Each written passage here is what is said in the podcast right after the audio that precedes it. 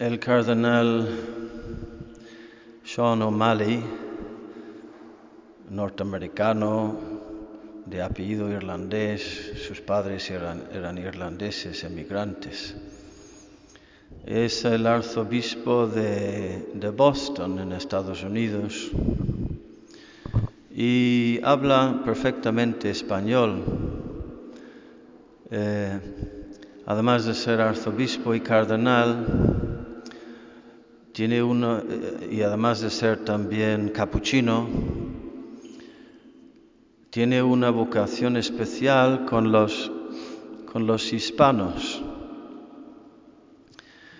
Y percibió él esta vocación dentro de su vocación de sacerdote y de monje y lo demás por la situación de los hispanos inmigrantes en Estados Unidos, que muchos viven en situaciones muy precarias, muy duras.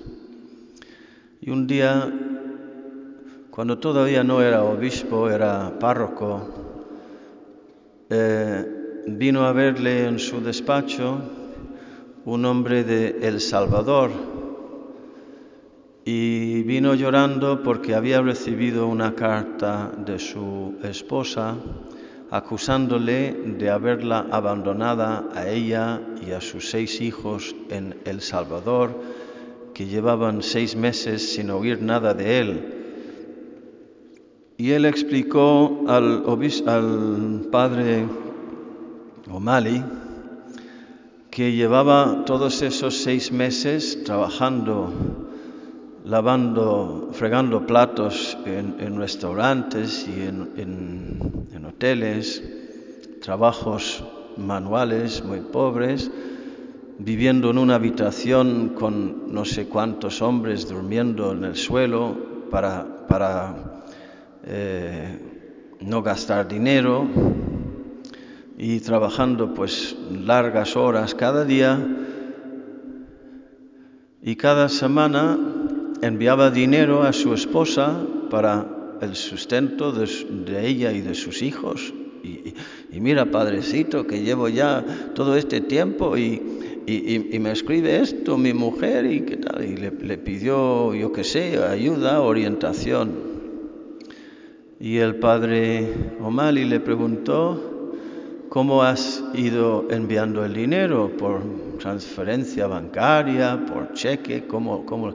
No, no, padrecito, yo me meto el dinero en, el, en un sobre y lo, lo echo, a, pongo los sellos que me han dicho que cuesta y, y lo echo al, al, buzón de correos eh, en billetes, en, en, en efectivo.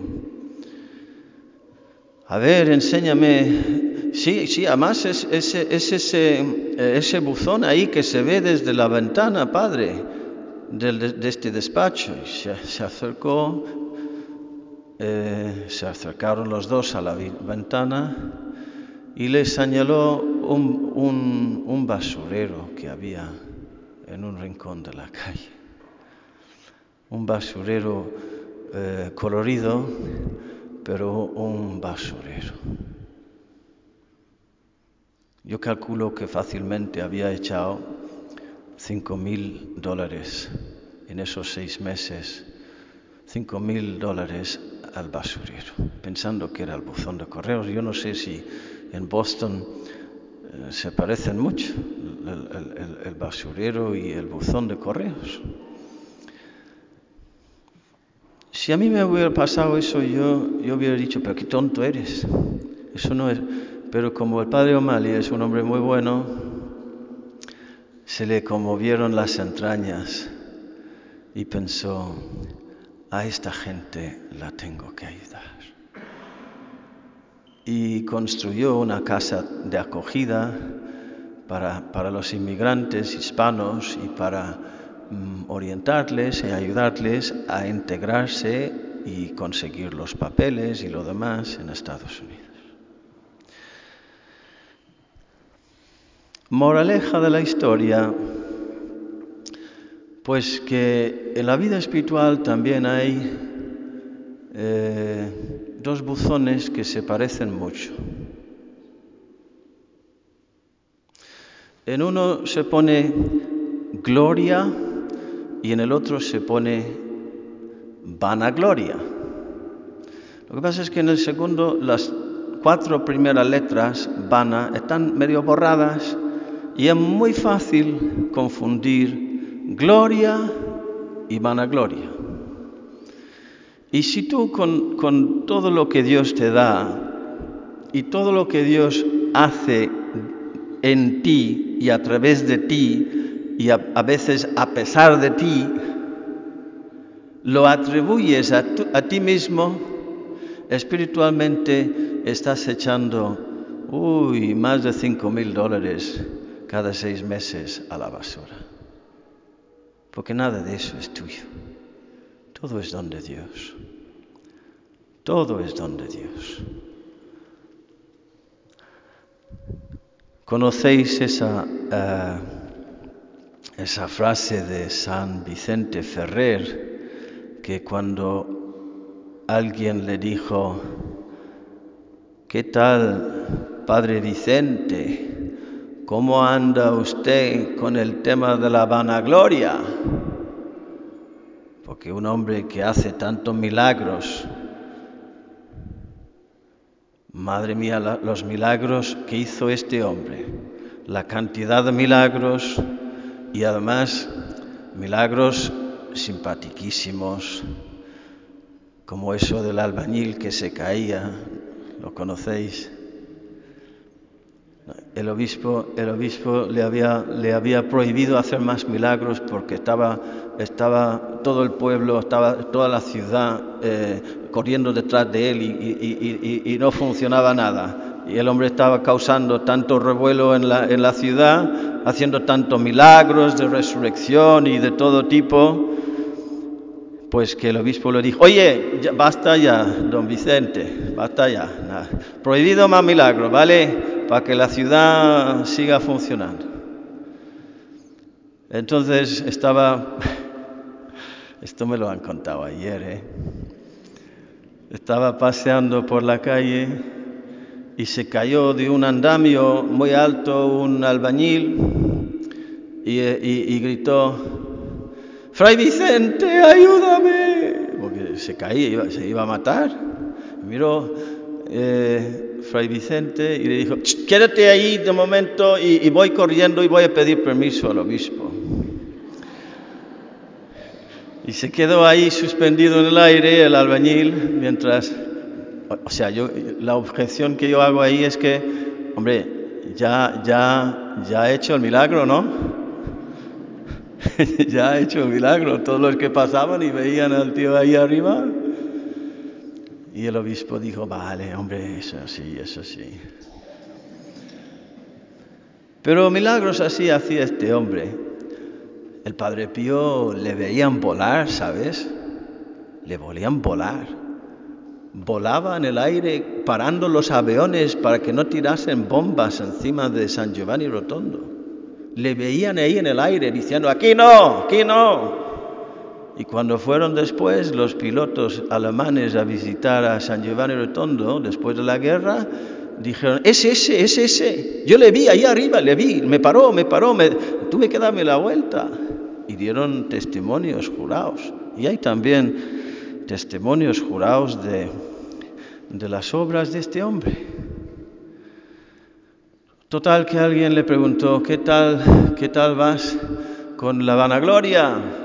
Y él contestó, pues va y viene, pero no, no se detiene. ¿Qué tal con la vanagloria? Pues va y viene, pero no se detiene. Como diciendo que el demonio me tienta con eso.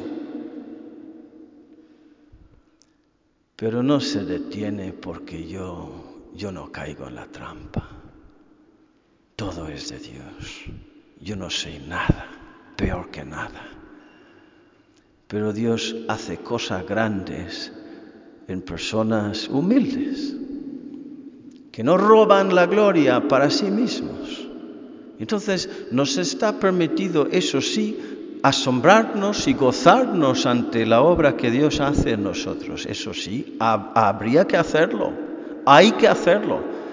No se trata de caer en una humildad falsa de, oh, yo no valgo para nada. Tú no vales para nada, ya lo sabemos. Pero Dios en ti, nada es imposible. Dale la gloria, vive feliz, sorprendido y feliz, y fiel y abierto. Ahí la Virgen nos da un ejemplo maravilloso cuando dice, proclama mi alma la grandeza del Señor, porque el Todopoderoso ha hecho obras grandes en mí y en ti también, perdonándote tus pecados y mil cosas. Ponte a pensarlo hoy, cuántas cosas hace el Señor en ti, manteniéndote en la gracia, cuando cuando fallas perdonándote y devolviéndote la amistad con Él. Y, Él quiere también llegar a otros a través de ti. Siendo tu testigo sobre todo de su misericordia, porque ese milagro de suspender a un hombre en el aire queda muy pequeño comparado con el milagro que más hizo San Vicente Ferrer, que es el de cambiar los corazones hacia Dios. Todas las resurrecciones corporales, las sanaciones, lo demás, por muy espectacular que hayan sido esos milagros, no pueden compararse con el milagro de cambiar los corazones a Jesucristo, de moverles a querer amarle a Él. Y a, ese milagro estamos mm, llamados a hacer todos. Lo que pasa es que hay que ser humilde, hay que tener fe, hay que abrirse de par en par a Dios para que Él pueda actuar en nosotros. Y cuando nos felicitan o nos agradecen, pues decir cada uno en su interior, Señor, tú sabes bien lo que soy sin ti. Nada y peor que nada, pecado. Para ti la gloria, para ti la gloria. Como decía, y con esto termino, termino otro gran santo español, San Francisco de Borja, porque él también vivía esto, el asombro de ver lo que Dios hacía en él. Era un hombre humilde. Y decía él, Señor, para ti la gloria y para mí la confusión. Me quedo felizmente confundido ante las obras grandes que tú haces en mí y a través de mí. Bendita confusión. Que así sea.